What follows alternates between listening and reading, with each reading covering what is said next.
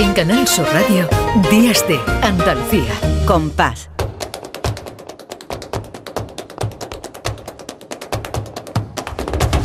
Compás. Y después, Gloria. Estamos muy cerca de las 11 de la mañana. Compás y después Gloria con Lourdes Galvez. Bienvenida. Muchas gracias, Primi. Aquí estoy Buenos muy contenta. días. Mira, mm, siempre que vengo a trabajar veo las golondrinas y me acuerdo de Becker. Ah, Así claro. que hoy le vamos a dedicar este espacio a las golondrinas que nos rodean. Pues sí, porque podríamos haber hablado de muchas cosas hoy día del libro en torno al flamenco. Podríamos haber hablado de la bibliografía flamenca, cómo se crea, los distintos hitos. Podríamos haber hablado del Lorca y el flamenco, que está tan, bueno, pues Tan presente. tan presente y tan interpretado. Podríamos haber hablado de Miguel Hernández. Pero me he querido ir al romanticismo, me he querido ir a Becker, a Gustavo Adolfo Becker, que, que bueno, que además también eh, es andaluz y, que para algunos es un poeta eh, que se ha interpretado poco, dándose mucho sus rimas a ser, eh, pues eso, interpretada en el flamenco. Juan Ramón Jiménez, que hizo un estudio sobre Becker, decía eso, dice, ¿qué son las rimas de Becker si no soleares, peteneras, bulería? Y tenía mucha razón.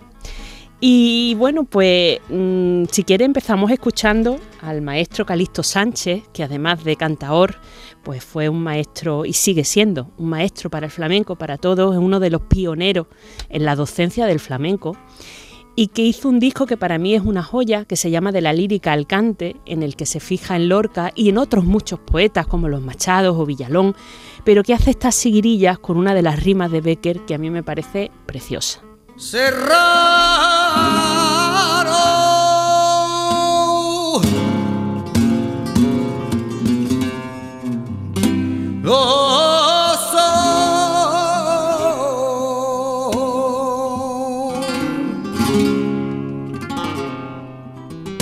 Que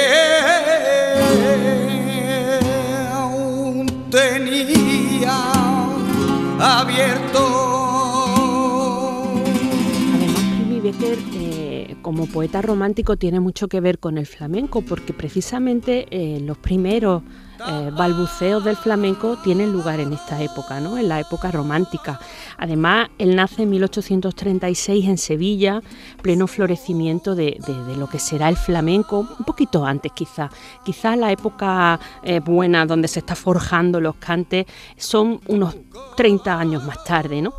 Pero mm, Sevilla era un, lugar en el que había eh, un gran encuentro de, cultura, era un crisol y eso hace que le marque mucho a él. Además, su padre era un pintor costumbrista, entonces él, eh, eh, en los cuadros de su padre se ven un montón de escenas que podríamos denominar flamencas y son una cosa que tanto él como su hermano Valeriano eh, pues la maman, como decimos aquí, ¿no? Desde chiquitillo. Y eso, pues, obviamente les marca de una manera, aunque sea inconsciente, ¿no? Hay apuntes de, de su padre de dibujo, de sus hijos, en los que se ve a Valeriano mm, tocando una guitarra. Entonces, bueno, pues se ve que, que- no era nada ajeno a, Becker el tema de- del flamenco, es una cosa que la ve desde, desde muy pequeño. Y cuando se traslada a Madrid, que lo hace en 1854, pues se lleva a Madrid todas esas vivencias, toda esa ese imaginario eh, sevillano y lo plasma no solo en sus obras, Primi, porque también eh, se refiere a cosas flamencas en sus artículos de prensa, quizás es Claro, donde eso iba a más- decirte que ahí, ahí es verdad que hace una militancia de lo andaluz, de, de las costumbres andaluzas y por supuesto también de- del flamenco. Y eso es, pues podemos escuchar, si te parece, a, a Enrique Morente, que también fue un enamorado de la poesía en general y, como no, también volvió sus ojos a Becker. Yo sé cuál es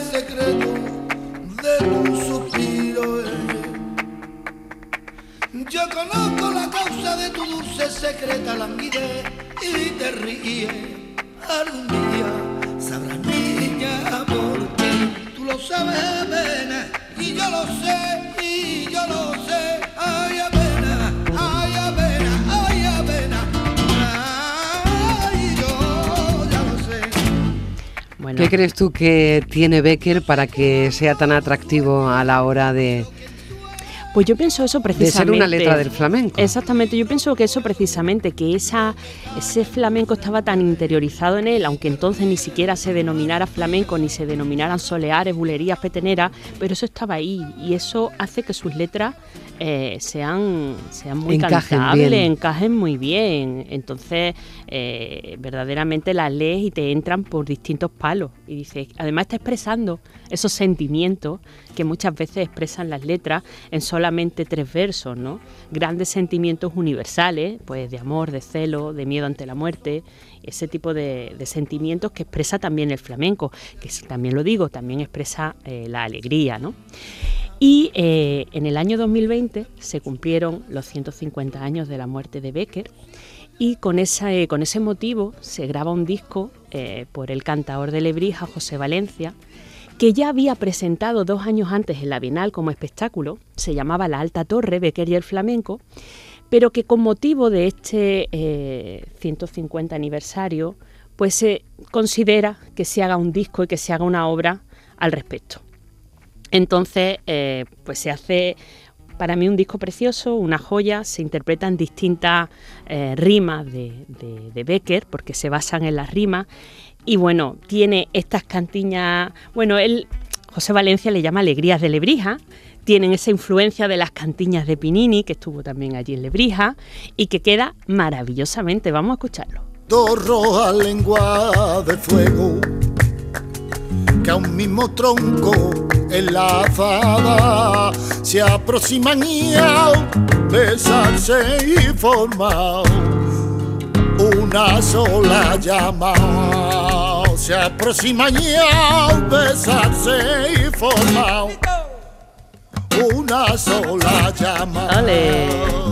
Qué bonito esto. Que me gusta. esto tiene ¿eh? esa dulzura pastueña de, estas cantiñas, de estas alegrías que son tan características de Lebrija y que José Valencia las hace también.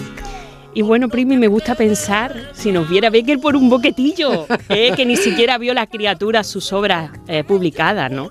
Y que haya gente que, que, a lo largo del tiempo haya vuelto los ojos a su poesía y la haya metido por flamenco, que es algo que él también pues vivió y, mamó desde, desde que nació hasta su muerte.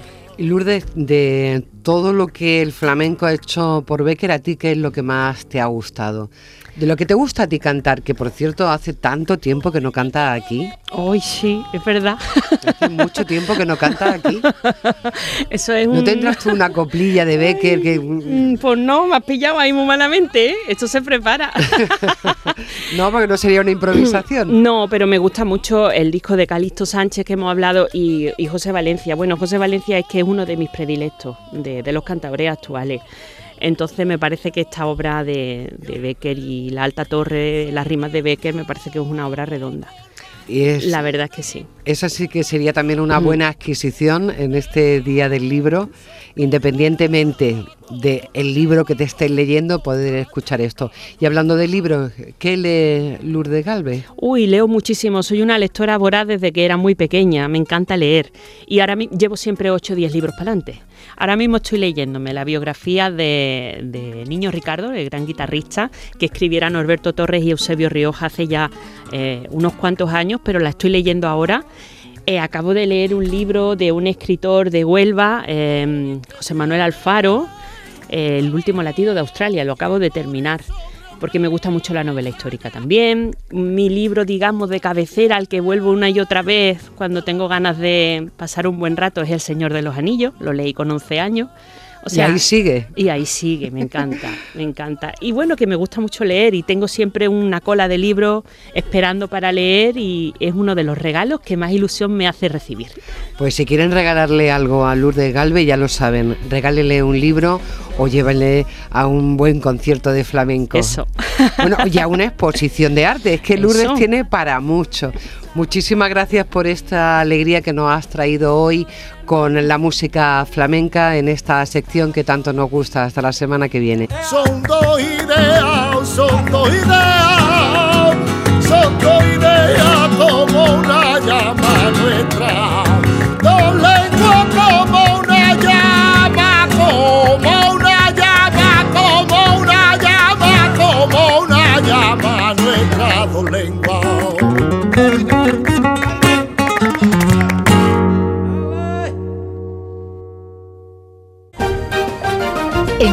Radio, Días de Andalucía